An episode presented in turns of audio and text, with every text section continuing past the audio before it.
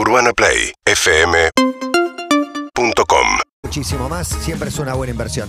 Está Dani Hendler con nosotros, primer actor, bienvenido, gracias por venir. Gracias. ¿Alguna vez te dijeron uruguayo, uruguayo? Porque es el sueño, ¿sí? Sí. Sí, ¿Te sí, cantaron esa- ese cantito? Sí, sí, sí. Alguna vez que me fue bien en algún set, ponele o algo así. sí. Cuando se terminó el... re- Hecha, Claro, claro, uruguayo, claro, uruguayo se claro, cantó. claro. Cuando sale bien una toma de así, no de riesgo, porque no, no me da para tanto, pero de Podrías esas hacer la de Tom Cruise, que hace Claro. todas las escenas de riesgo.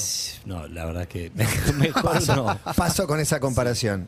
¿Y cantaste vos en una cancha un uruguayo? ¿Uruguayo? No, no, no, no. Eso nunca. Sería raro igual, pero bueno, Sería raro. por ahí estando en Argentina. No, bueno, ahora cuando, Ahora un Su- cuando Suárez. tengo entendido ahí va. que es un ídolo o algo, no sé, decime vos. Total, total. Es un referente. total. Sí, debería mostrar una foto que tengo que mi hija sacó del, al costado de la heladera. Tengo una especie como de, de santuario. Fue, no, no, Por fue de a favor, me bueno. loco, me encanta. Después la mando, después la mando. Este, porque sí, sí, tengo muchas cosas de Suárez y, y como mi Pero hijo- ¿desde cuándo? El fanatismo, porque Suárez se va, se va joven, Sí. se va al Ajax, la rompe, se va al Liverpool, la rompe. Mirá, en el Liverpool, este, Ahí. todos los uruguayos y uruguayas empezamos un, un fanatismo sostenido, pero. Cantidad de goles sí, que hizo.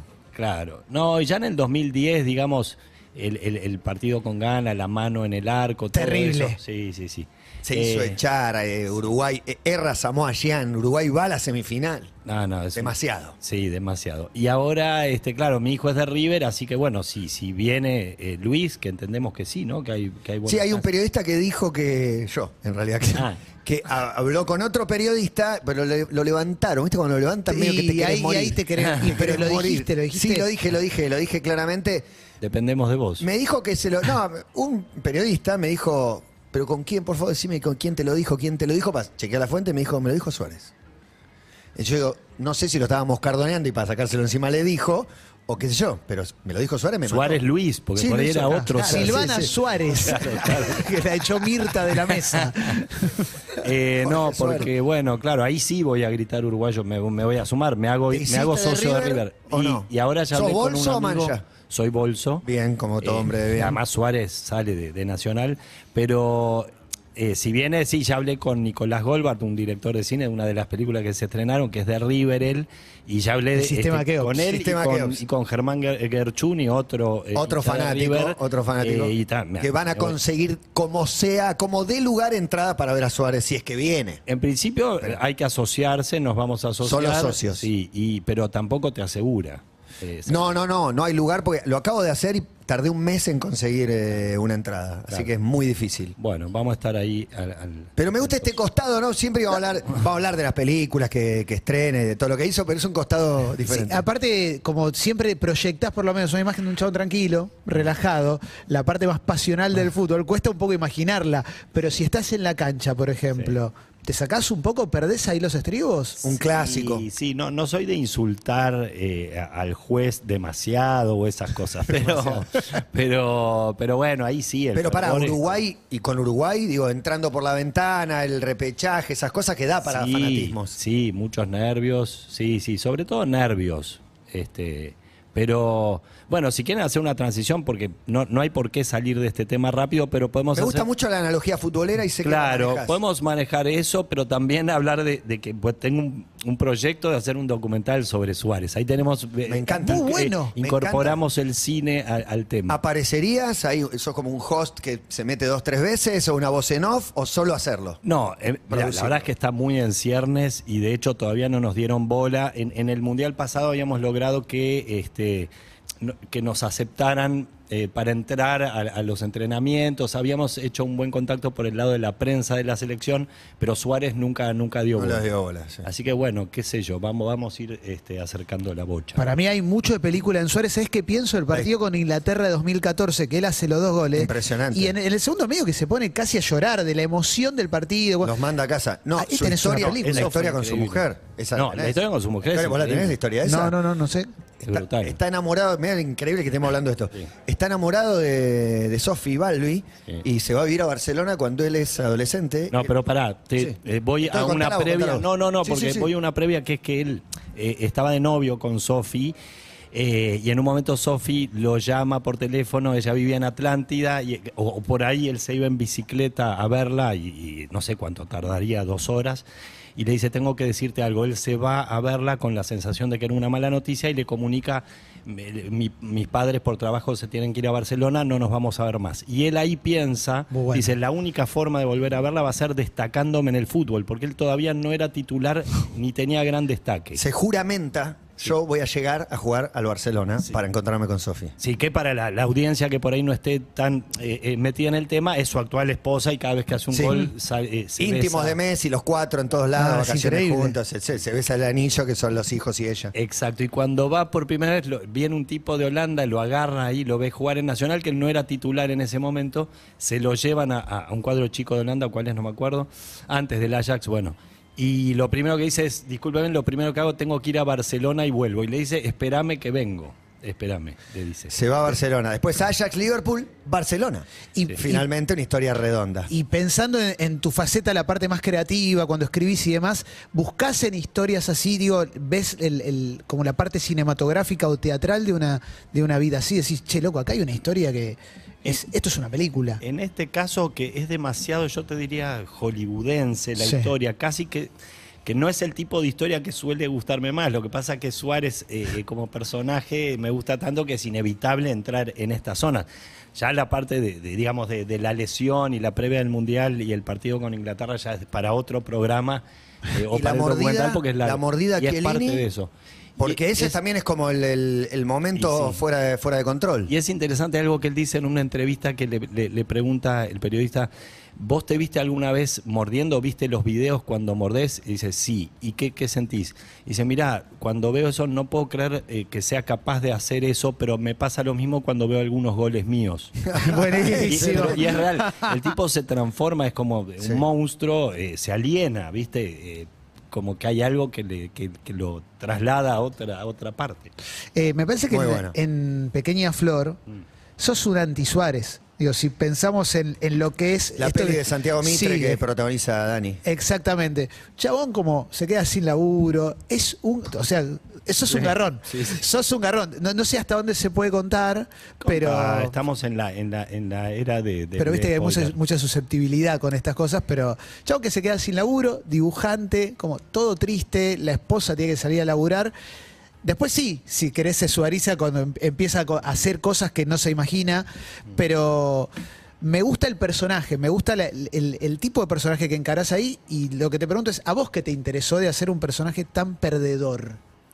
Bueno, eh, el tipo, eh, más que perdedor, es verdad que no, no es un tipo afectado por la meritocracia, no, no se ve un tipo que tenga un objetivo. A priori en las películas generalmente eh, aparece el protagonista con un objetivo y un obstáculo. En este caso no se traza el objetivo.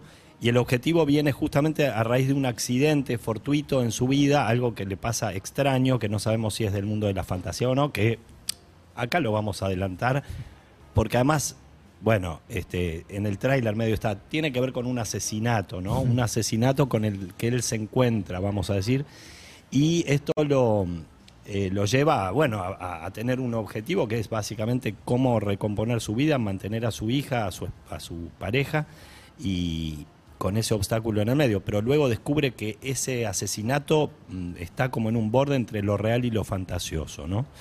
Eh, y ahí podríamos decir que sí, se suariza tomando tu, tu verbo. Y, y el contexto es Francia. Sí. ¿Por qué? ¿Qué, qué le, qué le aporta?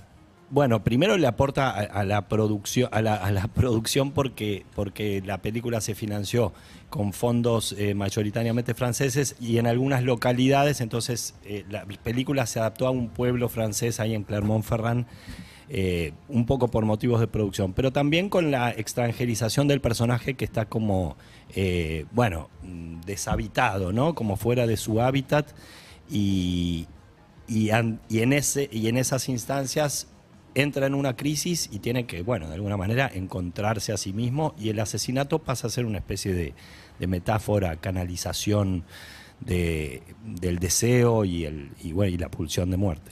Dirige Santiago Mitre, se llama Pequeña Flor. eh, Santiago Mitre, la, la cordillera, la patota, el estudiante, etcétera. Una próxima hora que va a salir con, con Darín La de las juntas. la de La- las la- juntas. sí, sí, y, y Peter eh. Lanzani. Y digo, está, y la, la menciono porque se te juntaron tres, cuatro lanzamientos. No sé si la pandemia tiene que ver Sí. en todo esto con eh, el sistema Keops, que ya también se estrenó. Sí, que en realidad ya ahora salió de las salas Keops, va a estar en, en Netflix creo que en un par de meses. Eh, para quienes no pudieron verla en el cine, pues está buenísima, vale la pena. Qué loco el mundo plataforma. Y aparte estás grabando para Netflix, eh, para Sí, Netflix sí, también. sí. División Palermo. Sí, esa terminamos hace unas semanas y después voy a hacer otra con, con Gabriel Medina, el director de Los Paranoicos. Ajá. Sí. Este, una serie también que empezamos en octubre. También para plataforma. Sí, sí, para Star Plus o Plus. Estás en todas. Star Plus. Si Y- sos colombiano, decís Star Plus. Me gusta porque dijiste no está atravesado por la meritocracia el personaje y que destaques eso, no sé si hay una toma de posición, pero por lo menos me da la sensación de que te gustó esa parte y, y ahí la pregunta lo que me viene es, eh, ¿te interesa que haya un, aunque sea un poco de mensaje de eso también en el mundo del que vivimos, sobre todo cómo lo vivimos? Sí, no te voy a decir que eso es eh, lo que más me, me interesa a la hora de, de elegir un proyecto, que en general tiene que ver más que con el personaje, con la película en sí o con la obra de teatro, con la mirada del director o la directora. Eh, y el personaje medio que, no sé, cualquiera. Si me gusta el proyecto, me gusta la persona que dirige, es como... Vamos. leo y digo, ¿cuál querés que haga? O sea, sí, sí, me- eso no. Pero es verdad que lo de la meritocracia, sí, en principio es como, como extraño que es un concepto con, con muy buena prensa, pero que tiene que ver con, con la competencia con los, con los pares, ¿no? Con la idea un poco anticomunitaria donde el que gana el, el mejor, o, pero en, en definitiva, alguien que gana y alguien que pierde, me parece triste, ¿viste? Tremendo. Y, y que eso se nos inyecte ya desde, de- de- de- se nos inocule desde pequeños y a, a los pequeños ya este, esta idea de puedes conseguir lo que quieras, pero a costa de que alguien no lo va a conseguir porque tiene menos mérito, pero el que tiene menos mérito, ¿qué quiere decir? Está menos capacitado, menos formado, tuvo menos posibilidades, dice, no, es por esfuerzo, pero el que hace menos esfuerzo, pobre también. No debe ser porque no quiera triunfar, debe ser porque hay gente que por ahí tiene más... Es más Cada uno tiene su manera, su predisposición. Sí, o, o menos capacidad o menos suerte en la vida. Yo creo que la meritocracia es eh, privilegios o suerte en un 90%. ¿no? Eh, en mi caso, creo que si, si, si me siento privilegiado de hacer cosas que me gustan, es la suerte. Yo tuve muchísima suerte y muchos regalos. Por eso también esto de nadie me regaló nada también me parece tristísimo, ¿no? Esa cosa de jactarse de que nadie... A mí Pero ¿cuál me fue tu me privilegio, digamos? Que pudiste formarte, que pudiste que pude formarme y que además tuve mucha suerte. Tuve maestros muy generosos que me dieron eh, oportunidades y que estuve preparado en el momento de re- recibir una Ahí oportunidad. te hago abogado del diablo y te digo, sí, pero eran 30 compañeros y te destacaste vos y por ahí algunos más seguramente. En definitiva sigue jugando la suerte este, de, de haber estado en el momento adecuado, de haberme formado con personas que me dieron las, las posibilidades adecuadas. Y, siento que me hicieron muchos regalos mis maestros y mis compañeros y compañeras. O sea que esto de nadie me regaló nada es, pa, yo, yo, yo creo lo contrario, yo este, al revés, me regalaron mucho, ojalá pueda yo regalar eh, a, a la altura de lo que recibí. Está bueno esto que, que decís, bueno, se encuentra también con otros discursos por ahí cuando, cuando hablas con actores y nunca te sentiste especial, pero, pero no, no quiero ir a- al cliché de, de yo soy único y demás, sino de algo que vos viste venir. eh, vos decís, yo sé que voy a actuar, yo sé que me va a ir. Hay algo de, cierta certeza que uno tiene adentro a veces que, que ayuda a que se cumplan esas certezas. Bueno, las fantasías, y ahí vamos, la pequeña flor creo que tiene que ver con eso, con el mundo de las fantasías y las pesadillas, ¿no? Yo tenía así forjada una fantasía eh, de, de actuar y cuando en el baño, eh, frente al espejo, reproducía alguna escena de películas de, de Sylvester Stallone o incluso... eh, como mu- a mucha gente tengo que confesar, alguna vez este, recibí algún Oscar frente al espejo, esas cosas Claro, de sí, niño. está bien, pero Eh, claro. Uno va, va como Para mí es armando- Sí, va forjando escenarios y después este eso, ¿no? Como que va eh, eh, armando direcciones, ¿no? Direcciones hacia dónde encaminarse. Ahora no, la verdad que no fantaseo con, con los discursos, pero, pero creo que, que esa fantasía, ¿viste? Sí, por ahí, eh, cuando uno se la, se la cree por delirante, empieza también a, a provocar. Ahora elegís gente, ahora elegís proyectos, eh, está buenísimo y en eso te quiero hacer, eh, quiero ser puntual en Leo Maslía, Mm. que escribieron y hicieron una obra juntos. Leo Maslía me todo me parece fascinante alrededor de él, pero más me intriga saberlo como tipo y cómo se encuentran y cómo escriben. Eh, debe ser la persona más terrenal y, y común del mundo. No tanto, sí. Por favor, por no, favor. No, no, Leo, bueno, fue un, un eh, cuando hablaba de maestros, bueno, uno de ellos fue Leo, un poco involuntariamente, porque en realidad yo eh, encontré un libro de él en la biblioteca del esposo de mi madre a los 15 años y escuchaba unas, unas canciones de él que, que- que- que no entendía cómo alguien podía hacer eso Una seriamente. Una genialidad. Sí, y, y bueno, y después vi que hacía un taller literario, ahí yo tenía 17 años, me anoté, era cerca de casa, tuve la suerte de que me, me pudieran pagar ese taller, este, y, y ahí yo escribía cuentos y él propuso un libro de cuentos eh, de un compañero y míos eh, a una editorial que finalmente no, no, no, no dio a luz. Pero eso me llevó a la cocina de Leo Maslía, que, que me eh, eh, corregía los cuentos ahí mientras tomaba mate. Eh, y es un momento único para mí porque era mi ídolo y sigue siendo, ¿no? Sí. Y, y después, bueno, lo pude dirigir en una película, adapté un, un cuento de él a obra de teatro, fui asistente de dirección de él, actué para una obra de él. Y después nos empezamos a cruzar en el buquebús este, hace un par de años. Lo, lo he cruzado mucho. No sé si, si, si él viaja todo el tiempo Pero o... todas las veces que vos Vive, viajaste, vive el. Papa Francisco. Y vos también vas y venís mucho. Yo sí, sobre todo antes de la pandemia, eh, ahora menos. Eh, pero bueno, en uno, en, en uno de estos buquebuses, eh, en los barcos, porque en el, en el, en el bus él siempre duerme, eh, pero en el barco eh, empezamos a... Caminás, le- charlás. Sí, le dije, viste, che, algún día tenemos que hacer algo y le, le gustó y empezamos por mail a mandarnos ideas y la escribimos por mail y, nos, y empezamos a ensayarla por Zoom porque ahí nos agarró la pandemia y después, bueno, nos juntamos ya, este, nos sacamos los barbitos. Excelente. Eh, pero aparte se De llama. Luis Suárez a Leo Maslía. Sí, sí, buenísimo. Y aparte se llama Influencers esa obra en particular, pero me interesa tu mirada con respecto a eso, porque lo, lo que se me venía a la cabeza es eso que vos hacías delante de un espejo y se hace delante de un celular y se hace para todo el mundo. Sí. No queda entre vos y el espejo. Sí. ¿Cómo te llevas con eso? ¿Te parece un terreno que te parece un terreno fértil también para producir algo algo piola? ¿Te queda lejos? Hay un cambio ahí que, yo no, no, no, todavía no alcanzo a captar ni, ni a naturalizar con esto de eh, exponer, exponer tanto, ¿no? Eh, y me parece que, que hay algo ahí que empieza a mezclarse entre esto que, se, que es una creación artística y eh, esa, esa cruza con, con la realidad. Es interesante, yo no, no, no, no lo niego, no, viste, no lo juzgo como algo preocupante, pero bueno, eh, a mí me cuesta. eh, y obviamente el título Influencers tiene ironía, porque bueno, si bien Leo se maneja muy bien en las redes, ninguno de los dos somos eh, unos haces eh, de, de ese tipo de comunicación. No, igual él es bastante interesante. Síganlo en Instagram. Este, No lo, no lo seguía, lo voy a, No, lo voy a buscar. El otro día Woz subió un video cantando San Juan, no sé, es como que nuevas generaciones descubren a Leo Maslía. No, el tipo es una eminencia, además musicalmente fenómeno. es, una cosa de locos. El otro día en, en un recital de, de Rubén Rada, ahí también estaba Leo en- en- sentado y dijo, acá está el mejor pianista de- del Uruguay. Y la verdad es que es un tipo, sí, muy, muy reconocido eh, y con una trayectoria brutal.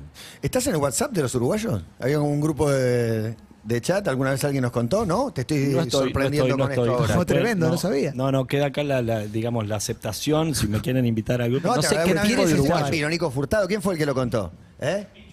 Ah, Pichu Estrané, alguno de los humoristas, pero había, había varios actores, no sé, que diga- Sí, sí, no, no, no, no fui. Ahí fui no. Y te meto en la analogía futbolera Sí. para saber como actor si sos un Suárez, si sos un Valverde, un ida y vuelta, un, un Godín. Y Eh, mirá, a mí me, yo te digo, a mí me gusta, yo valoro a los a- como actores, como actor, a, a los que se parecen más a eh, Arevalo Ríos, Ostolazas, esos cinco, Ah, volante central. ochos, Ostolaza, tiraste, Ostolaza. tiraste lo- el nacional de los 80. No, no tiró Lucas. Torreira, Sí, ni no. Nández, ni Pinto Saldaña de León. Ostolaza Igual- y Lemos. creo que. Igual, ese, uf, buenísimo, sí, sí, no, gran, gran equipo ese, gran Tremendo. equipo. lloré mucho con ese equipo. Bueno, no, sí, me gustan los tipos que, que uno, eh, digamos, eh, yo, Arevalo Ríos o esta clase de jugadores, Torreira también, uno los ve en la cancha y puede ver cosas que no se ven en la tele y es cómo anticipan y llegan y cubren y, y juegan El estratégicamente. concepto de jugar en equipo también. Exacto. Y son tipos, bueno, Ostolaza era medio patadura, pero era un goleador ex- excepcional y, y ca- y cabeceaba genial. Yo admiro a esos, pero por ahí eh, a mí cuando era chico me decían más este, Alzamendi, que igual es un lujo, Un pero yo... rápido. arriba ese. Sí, Sí. pero yo eh, tenía alguna habilidad para, para driblear, pero era muy malo definiendo de chico. Aprendí de grande a, a jugar más en equipo y, y- y a temerle menos a la definición. Espera, ¿y eso es difícil? Aplica. En el- aplica como actor, yo- aplica la yo diría que actuación como eso. actor podría a jugar en aplicar. equipo. S- Puede ser, quizás en la actuación eso es como la base. entonces Claro, yo creo nada. que yo entré por ahí. Pero esto de, de- de lo de, de lo de hacer goles puede ser- tener que ver con una preferencia en el tipo de humor y es que no, quizá no me siento tan cómodo en el gag, ¿no? En el gag con platillos, sino en un humor más latente, eh, un humor que, que- Más que- su- sugerido, más Sí, sutil. esté ahí. que permite al, al espectador entrar y, y- y jugar y hacer sus propias eh, lucubraciones o, de repente que surja la risa en un momento inesperado y no tan digitado. Y, y para ahí, en el, en, no sé, lo primero que se me viene quizás por el prejuicio con respecto al actor que hay en general, que el actor tiene más ganas de ser Cristiano Ronaldo que Ostolaza en general. Lo que pasa que... O no es tan Ah, así. No es tan O hay de todo. No es tan así porque te encontrás con un problema. Si sos Cristiano Ronaldo y festejás los goles así, que es un papelón, como actor, eh, al final te quedás solo. Te Aparte, quedás solo y- Cristiano Ronaldo tiene 15 compañeros también. No es que juega, no es que juega al tenis, juega al fútbol y entran 11 a la cancha. Claro, pero te acuerdas que también Cristiano Ronaldo en un momento dijo que ojalá todos sus compañeros estuvieran en forma como él, no sé si se acuerdan. No, o sea, eso eh, en, en teatro o en cine, vos haces eso, te quedas solo, porque, digamos, hay, hay actores que, que- que- que, bueno, a todos nos, no- nos interesa eh, lucirnos y nos gusta el reconocimiento, eso es lo que nos lleva, supongo, también a querer ser actores, a subirnos a un escenario, a querer ser aplaudidos. Eh, pero después eh, tenemos que luchar contra eso porque eso es nuestro propio obstáculo yunque para, para poder jugar en equipo, que en definitiva se trata de eso. Y una buena actuación no necesariamente es la que más se luce, eh, por eso vamos a la metáfora de Arevalo Ríos eh, eh, y de Ostolaza, sino la que provoca. O sea, cuando vos ves un, un actor, una actriz que, que está en una película que está buena, bueno, es que trabajó bien. Claro, Este, claro. Después, quién se luce más ya es otro asunto ese. Inesperadamente futbolera la charla. Muy bueno. ¿Viste Ted Lasso? ¿La viste? Sí, la vi con mi hijo, está buenísimo. Es un Ted Lasso ahí, Es Juan. un re Ted Es Lasso. un re Ted Lasso. Podría ser, ¿no? Eh, Pero es- tiene una- maneja una ternura, una Eh, muy sutileza. linda, muy linda, sí, sí. Además con, con mi hijo, que, que- que el otro día justo me hizo un comentario ahora con lo que vos me, me preguntabas sobre, sobre esto del spoileo de, de Pequeña Flor, la película. Sí. Eh, me decía, ¿te das cuenta que con, puede pasarte algo en cualquier momento que cambie el destino de tu vida, que puedes hacer algo por error? ¿Qué edad tiene tu hijo? 11. Y dice, yo digo, por ejemplo, no sé, puedo pasar por acá y romper este, este ventanal y se arma un lío, me cambia la vida, vos te... Eh, bueno, y un poco sobre eso trata la película, también sobre esa pesadilla. Eh, bueno, todo esto va a que con él vimos Ted Lasso, que, que es un gran compañero de, de No, series. no, Mi pero, hija pero también. está buenísima las observaciones de un, de un pibe, de, de tu hijo puntualmente, sobre una película que, que hiciste vos. Me, me parece que te nutre un montón eso. Sí, sí, y, y bueno, y mi hija también es justo que lo diga, porque además este eh, tenemos un, un- un grupo de un grupo de chat que, que me mandan mierda eh, cada vez que, que estreno y ahora me mandaron unas mierdas hermosas. De- Fotos de cacas, ¿qué, qué más?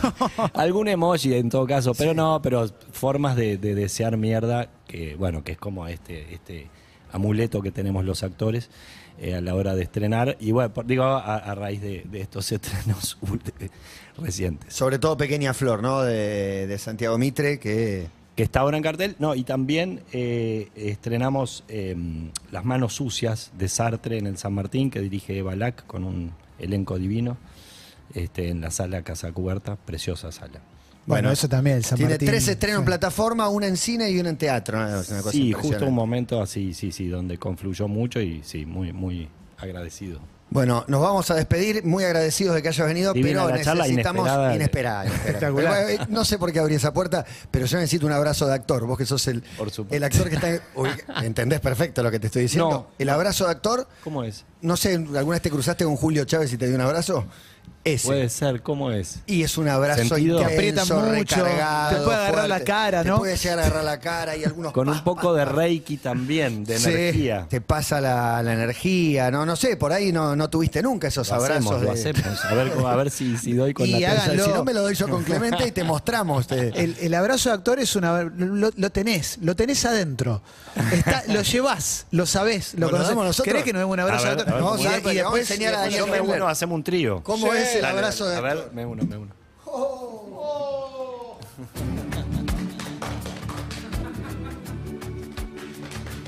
Me gustó, me gustó, me gustó. Ese es el abrazo. Lo tenés- y ahí se- ¡Eh! El encuentro. Y después de este abrazo nos vamos. Dani.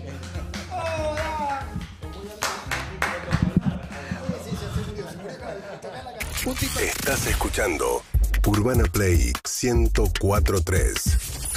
Seguimos en Instagram y Twitter. arroba Urbana Play FM